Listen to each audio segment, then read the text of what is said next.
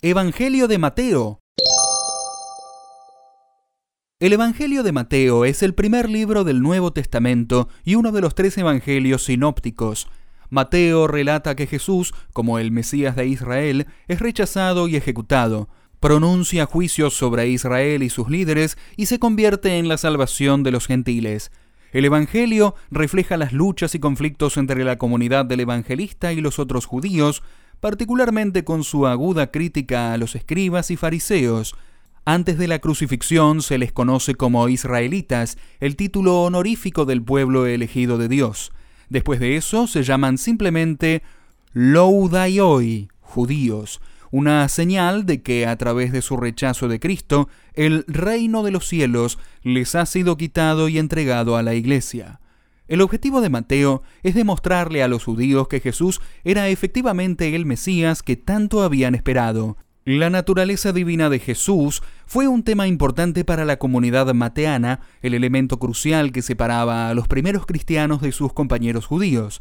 Mientras que Marcos comienza con el bautismo y las tentaciones de Jesús, Mateo se remonta a los orígenes de Jesús, mostrándolo como el Hijo de Dios desde su nacimiento, el cumplimiento de las profecías mesiánicas del Antiguo Testamento.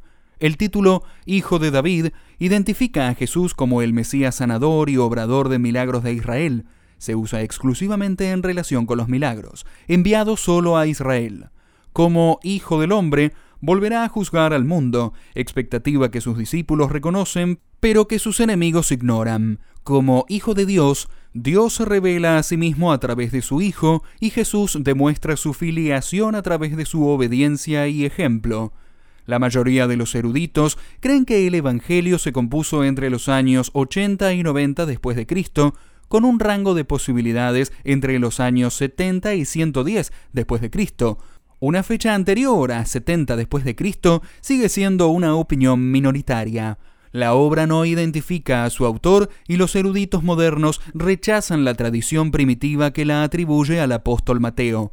Probablemente era un judío que se encontraba al margen entre los valores judíos tradicionales y no tradicionales y estaba familiarizado con los aspectos legales técnicos de las escrituras que se debaten en su época escribiendo en un pulido griego de sinagoga semítico, se basó en el Evangelio de Marcos como fuente, además de la colección hipotética de dichos conocida como Fuente Q, material compartido con Lucas pero no con Marcos, y material exclusivo de su propia comunidad llamado Fuente M o Mateo Especial.